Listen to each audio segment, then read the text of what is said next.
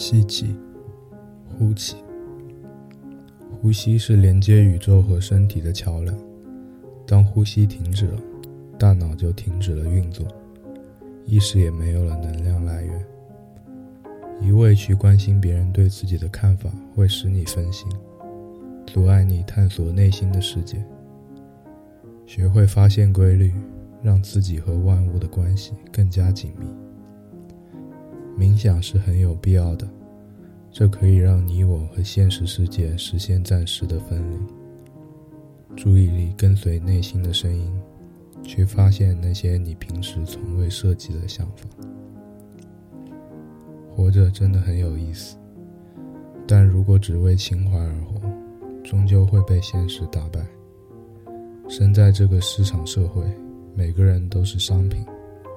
钱和健康才是实现终极自由的方式。获得自由的办法不是去和现实做斗争，而是顺应着规则走，通过自我的方式去实现属于自己的自由。Don't hate reality, be with reality. Find the law and play with it. Win in judge's eye. 碰到困难不要害怕，有时候并不是你想象的那么难。南墙撞不倒，我可以绕开，接着往前走。活着不只是为了实现目标，活着是为了创造意义。不用担心，无论如何你都能找到意义。但这一切的关键就要回归到冥想的准备工作：一、放松，选择一个适合自己的姿势和地点，比如晚上九点，在床上平躺。二。和现实世界断开连接，拒绝一切让你分心的东西，比如灯光、噪音。三，从内部审视自己，尊重自己的存在。每个人来到这个世界上都是有意义的。认同自己的缺陷，将一些自己可以改进的地方视作是游戏角色的升级。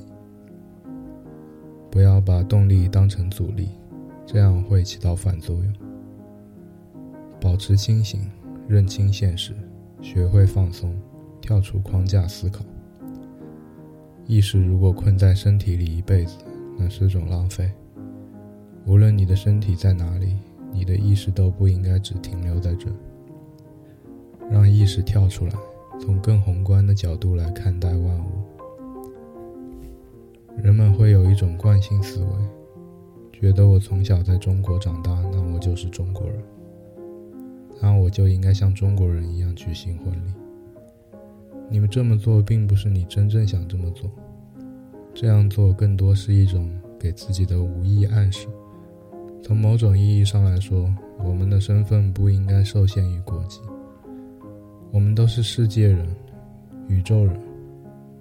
你从哪里长大，只是属于你的一部分，但是你的最终归属不是这个社会。你属于宇宙万物。真正的自由是什么样的？真正的自由是我可以选择在家里结婚，要上十个更重要的朋友在一起，或者爱上一条板凳。被动跟随集体是没有意义的。尊重自己内心的想法，尊重自我意识，尊重自己的存在。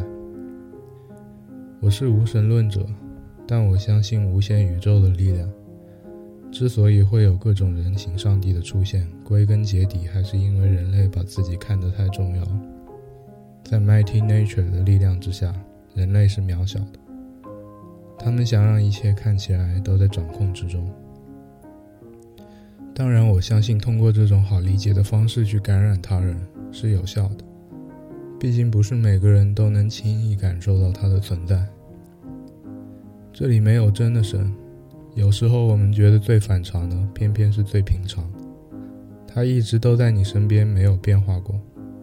大自然不会把一切都轻易的呈现给你，而是给你一套编程语言，让你自己去解开每一道谜题。然而这些是永远也解不完的。有时候会担心自己能不能长寿，活到九十岁。但仔细想想，这不只是个数字吗？从出生开始计时，用地球自转、太阳公转作为单位参考，你以为你只活了九十岁吗？实际上，从你来这个世界之前，你就就在这里了。在你死了以后也是一样。一直以来，你都是宇宙万物的一部分，只是一时附属于身体这种形态，你最舍不得罢了。什么死后上天堂，生死轮回，与其欺骗自己，还不如换种愉快的心态去面对现实。我在，我一直都在。就算肉体和意识消亡也没有关系，我与万物同在。